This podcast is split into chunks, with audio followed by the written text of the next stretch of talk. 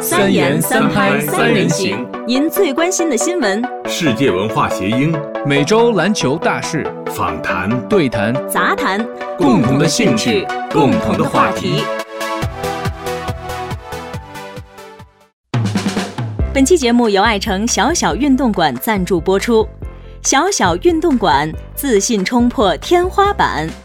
The Little Gym 小小运动馆作为儿童运动技能和综合能力发展领域的领导者，帮助四个月到十二岁的儿童在身体、智力、情感、性格和社交能力等各方面得到均衡成长，让孩子充满自信，拥有争取成功和实现自我的精神。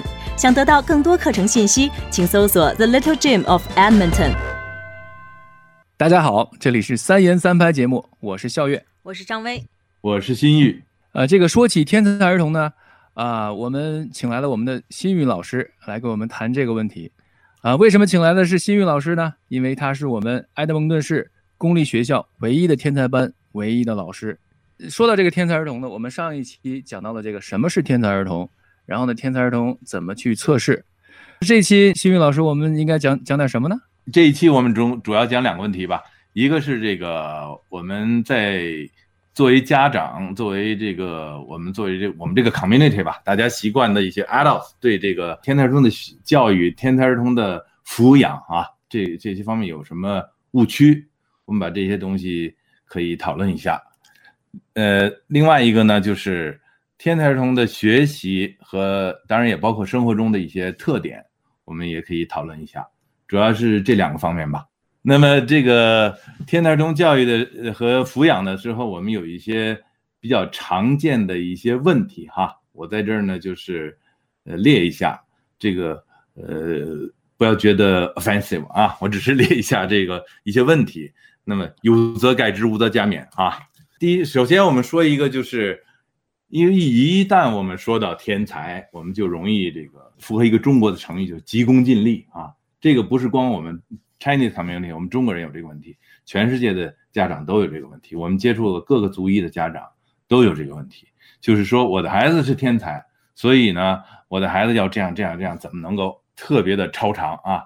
实际上这个就是没有分清楚这个 gifted 和 talented 这个区别，就出现了什么呢？在很有些天才班，这个天才班呢，在公立教育局系统、公立教育系统。还是比较清楚的，符合这个生物学和心理学的定义的。那么在有些私立学校，尤其尤其是一些 after school 的 program，这个天才班呢，这个“天才”这两个字可能有一些概念上的问题。那么很多家长呢就很喜欢去把孩子送到这样的班，关于天才班这样的一个班。比如说这个班呢，就是会呃低年级学高年级的东西啊。或者学很难的东西，比如是学奥数啊，学一些这个竞赛班呀，学一些这个有些国家的教材比较呃比较 advanced 哈，比较快，那么就会有一些班啊，不是这些班有问题，而是这些班不是不一定适合所有的孩子，对吧？那么这里头就出现了一个急功近利的问题，那这种情况呢是呃呃要避免的。还有呢，就是这个孩子明明是个画画的天才。非要把它放在天才的数学班里，很很加速的数学班里，他会很难受的，因为这不是他的天分的方面，对吧？或者说这个孩子数学数学很好，非要把他放在一个绘画班里，那么我们正好呢，国内很我们很幸运，爱德蒙那来了一位国画大师，然后孩子都去学着国画，这个孩子他数学很好，他绘画上没有天分，如果做心理测试会发现他这个方面没有什么天分，那你。硬让他去这样的班也是会有问题，是吧？所以这里这里头有很多很多问题了，我们就不细讲了哈。再一个呢，就是这个是一个对的一个 subject，就比如说他这个孩子画画是很好，那么把他放在一个绘画班里了。但是呢，因为他是一个有虽然有天分，但是他应该是从零开始的。那我们社会整个社会啊，包括家长、老师都这孩子是个天才。那你学画画，你应该上来就是山水啊、水墨啊、花鸟虫鱼好。就是很高的水平，很高的要求，这个加速又太快了，最后弄得孩子就把这个这个方面可能会憋死了，最后他不喜欢了。那么这个等等等这些问题吧，我我是想用用中文这个急功近利放在这儿比较合适，这是比较常见的一个问题。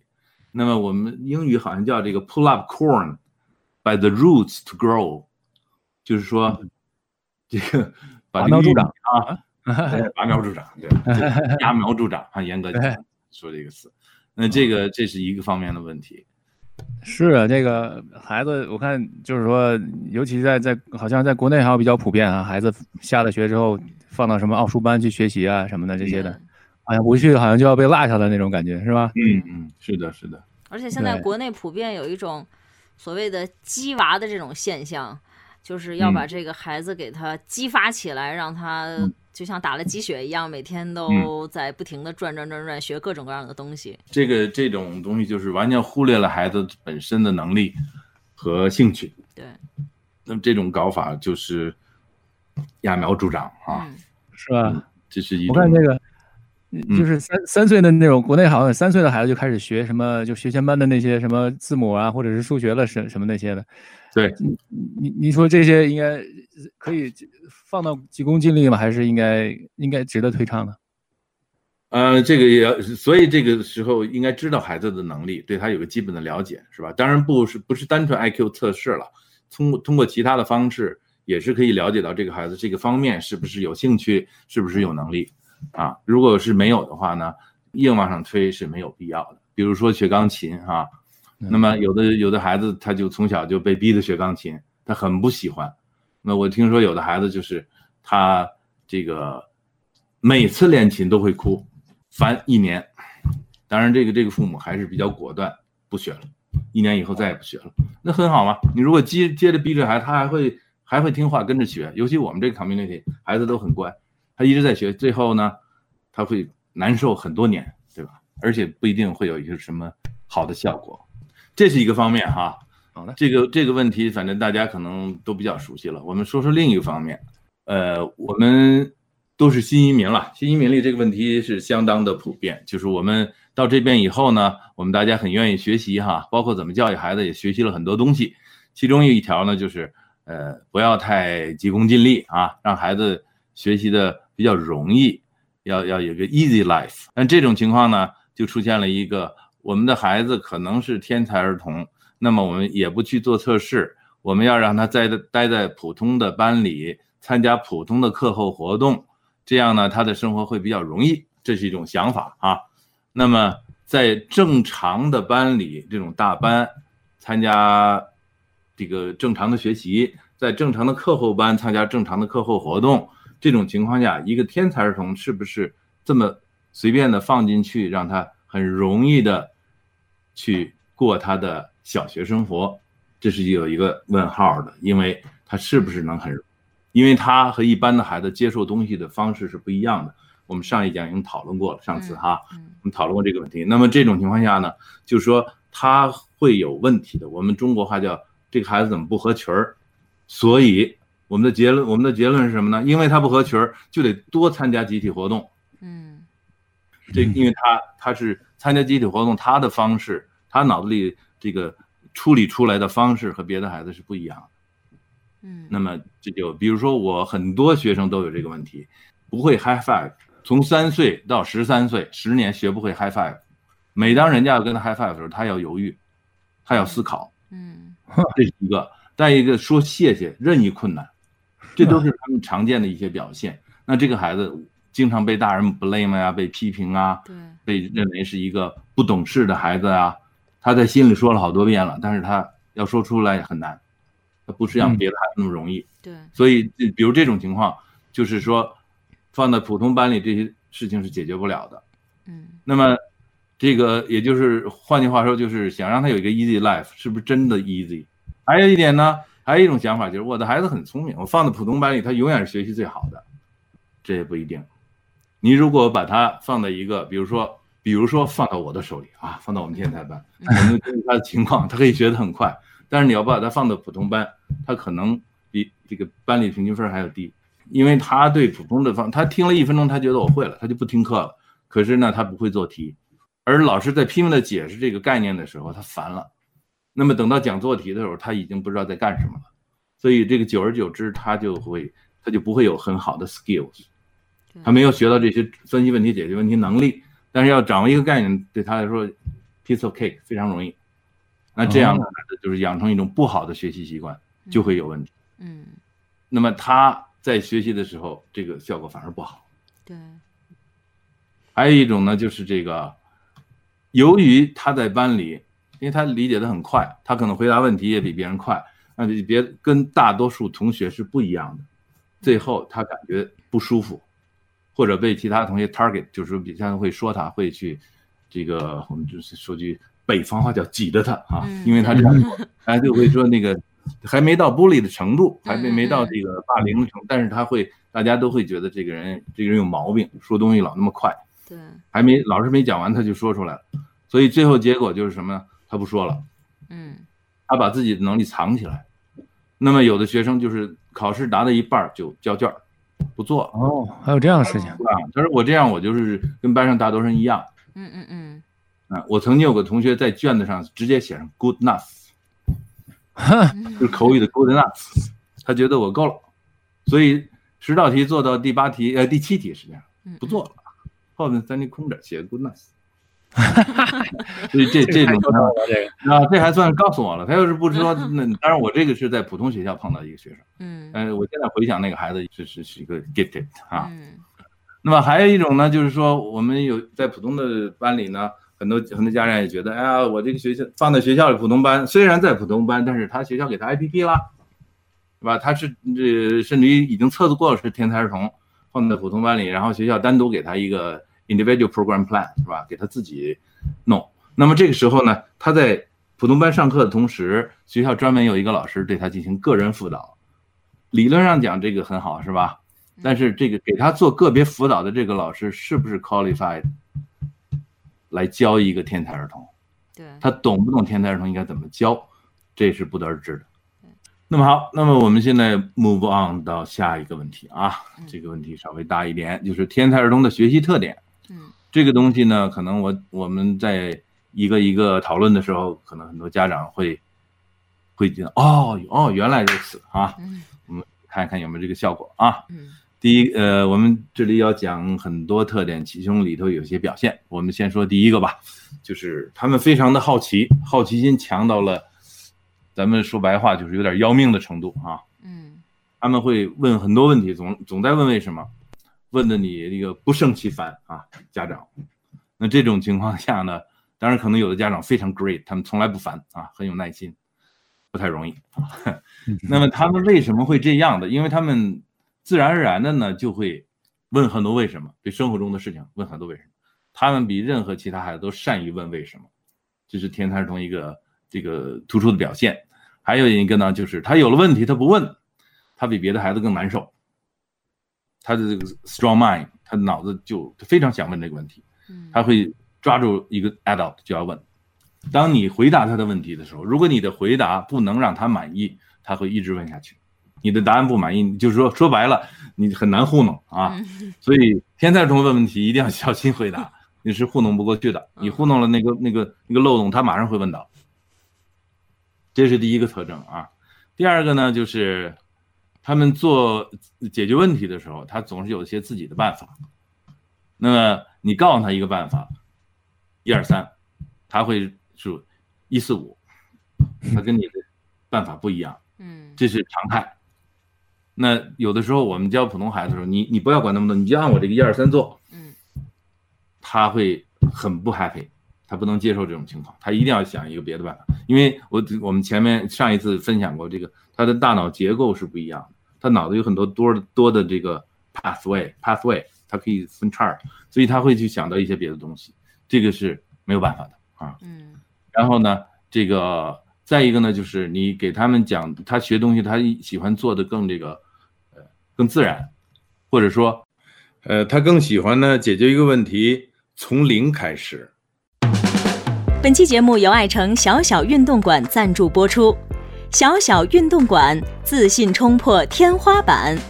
The Little Gym 小小运动馆作为儿童运动技能和综合能力发展领域的领导者，帮助四个月到十二岁的儿童在身体、智力、情感、性格和社交能力等各方面得到均衡成长，让孩子充满自信，拥有争取成功和实现自我的精神。想得到更多课程信息，请搜索 The Little Gym of Edmonton。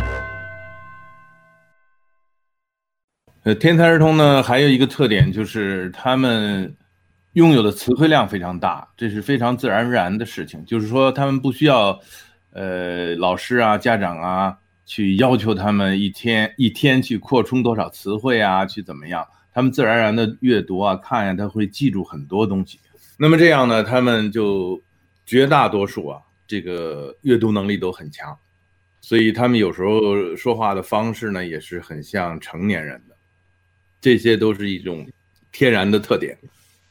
当然，由于他们这个摄入哈或者是 input 得到的这个信息量太大，所以有时候怎么说呢？就是脑子里装的东西太多了吧，他就处理不了了。处理不了之后，他们就会有时候会有一些心理压力啊，有的时候呢。就会有一些情绪上的波动啊，这是由这些东西引起的。那么我们跟他们打交道的时候，不要误会，有的时候可能会觉得他们是，呃，比如说脾气大呀，比较任性啊，其实不是这样，他可能是因为脑子里信息量太大造成的。但是这个东西其实是一个很好的东西，就是由于他们这个摄取信息量的这个能力特别强，所以他们的自学能力就很强。也是一个比较典型的特点，嗯，再一个呢，就是作为一个学习上的特点来说的，实际上呢，也是天才儿童最根本的一种表现，就是他们的认知能力非常的超过他们的年龄很多。因为实际上，所谓智商，最早的有一种比较清楚的定义，就是一个十岁的孩子能做十四岁孩子才能学的东西。实际上就是说。十岁的孩子有十四岁孩子的认知能力，那如果智商一百五呢？他的意思就是说，十岁的孩子可以学十五岁孩子的东西。那换句话说，就是一个四小学四年级的孩子可以学高一的东西。这这就是他有他们有个这种天然的很强的这种认知能力。那么他也能自学了，自所以现在有网络了，所以很多东西他们自己都能学到。呃，当然不一定很系统，但是会随手的学到，呃，抓到一些东西就学会了。嗯，现在这个网络真的是起了很大的作用。再一个特点就是，他们不喜欢被教的太多，所以当我们大人给他们讲东西的时候，如果你你自己觉得你你想到我先讲这个后讲这个，怎么启发怎么弄，在半截儿的时候，当他告诉你我懂了的时候。十次有九次他真的懂了，这时候你就你最好的方式啊，实际上我在教室里做的最多的事情，就是扭头就走。有有的时候他还没说我懂了，我一看那个眼睛，You got it，我就走了。他他这时候他们就马上就可以干活了。他们这这种很强大的这种认知能力啊，这是他们的一个基本特点。那么这这又是一个很很好很很 positive 的很正面的一个东西哈。下面我们说一个有时候会一直引引起麻烦的东西，就是由于他们这种吸收能力特别强，我们的英文叫这个这个 best receiver，right？那他就会非常的敏感，敏感到什么程度呢？就是他们怕光，多数天才儿童对光都非常敏感，所以一个教室啊或者一个，哎，他的卧室或者教室或者你的 living room，你要灯太亮。他会很不舒服，就他希望灯更柔和一点，这光线柔和对他们特别重要。再一个就是噪音的这个反应，他们非常灵敏，所以由于对噪音或者对这个其他的声音的这种敏感性，那么当别人说话的时候，他如果觉得自己被影响了，他就会情绪波动会比较大。所以这时候如果他。他的情绪波动比较大的时候，对别人的说话可能让人觉得这孩子怎么不懂礼貌啊，或者怎么样？其实他是一种自然的反应。所以他要是呃，咱们谈学习呢，就是说学习的时候他的环境要很注意。咱们不说学习，就说平时他们这个周围的环境也需要一种很好的照顾。那下一个特点呢，就是他们这种呃，英文叫 strong feeling，就是说。当我们的情绪对他们有所感染的时候，他们天然的接受感染比别的孩子要多，所以呢，跟他们相处呢，有些时有些时候就会比较有意思。他们对别人很敏感，别人说话他们听别人对他们说话的时候，这语气呀、这个用词啊或者什么，他们很敏感。但是另一方面呢，他们说的时候呢，又非常的，因为他们脑子很快，认知能力很强，又是心心智有没有到那个成熟度，所以呢，他们说话就经常会对别人有一种有一种不是故意的，有一点冒犯啊。可是他们又特别怕被冒犯，所以他他们就容易跟人产生一些冲突。就是那种孩子特别细腻的感觉，是吧？对，因为他是小孩嘛，他他有有超过他年龄的敏感，而且他看问题呢又超过他年龄的那种尖锐，所以就自然造成了一种环境。那么有时候这个成人如果观察这个孩子的时候，不知道他是这个天才儿童，可能就觉得这孩子很难相处啊，比比较比较各色是吧？因为他说话比较比较比较让人不太容易接受，可是他自己呢又特别敏感。嗯这这这是他们另外一个特点，所以那么不是很容易说打架吗到学习，哎，小朋友之间会不会很容易起冲突？嗯，怎么说呢？他们跟普通的小朋友之间容易冲突，可是天才儿童之间好像反而能接受，因为他们有一种天然的共共惺性惺惺相惜啊，这是。哎，你看吧，有所以有时候他们这么，你听两个这样的孩子说话，都觉得哎，他们怎么没有吵起来，都能接受。再一个呢，就由于这种思维的敏感性，这种感感觉上的这种敏感性，造成另外一个有意思的现象哈，这个就是他们这个很很擅长在超过年龄的超长的抓住一个事情的点，比如说我们要给他讲一个知识点的时候，我们还没有讲到，他就已经抓住了。呃，可是当我们真正讲到的时候，他又他就丢了，因为他脑子又跑到别的地方去了。所以我们经常讨论的时候，老师们讨论就是他们 easy to get the point，easy to lose the point，这这两个是共存的。所以有的时候你要你要我们要知道他在哪儿，那么他是不是要要这个过去了，及时把他拽住哈。作为他们的思维呢，也也是有这些很有意思的特点。就是老师一定要时时刻刻对，老师时时刻刻的要关注着这个孩子他在想什么，是吧？是老师要了解他们，老师如果不了解他们，可以想象会每天被气得够呛，因为不知道为什么会得到这种这种回答哈。有时候他们的回答老师们不能理解。那那老师是不是必须也也得是天才儿童才他们交流啊？呃，那老师如果是小时候是天才儿童，就会比较容易理解他们。嗯如果不是呢，就得通过学习培训啊，去去得到这个。那么我们现在我们现在聊天呢，我想我们面我看你小时候应该听众多数都是 都是父母了。对，所以父母跟孩子也经常会出现这个问题。实际上，父母不理解孩子，是这个是比较普遍的。嗯，那如果作为父母嗯，所以我说要测试嘛，是吧？你要做了测试，你就知道了。知道以后，你有时候孩子有些表现，尤其做完测试，会有些信息啊，有些呃对父母的培训啊，这样这个父母跟孩子的互动就会更健康。嗯那么最后一个特点，我们说说这个孩子们呢，有很多小孩儿，一般的小孩儿自然而然学会的东西，天才儿童呢需要特殊的培训，这个主要靠家里来做了，就是有很多这个呃和别的小朋友啊和大人之间的那种这种交互的一些一些事情吧，一些语言、一些说法呀，一些呃行为啊。这些东西对于天才儿童来说就不是自然而然的，因为他们会思考，不应该思考的时候他会思考，于是呢，就有些很简单的东西他就有困难，比如说让他当别人给他东西的时候，他要说谢谢，这个时候呢，他有时候很难说出来。他为什么说不出来呢？他并不是说他心里觉得不感激，而是他想的特别复杂，那么他不知道这个。比如说他在分析我这个谢谢应该怎么说呀？说一句还是说两句啊？说个长句子还是短句子呀？是大声说还是小声说呀？我说的时候要不要笑啊？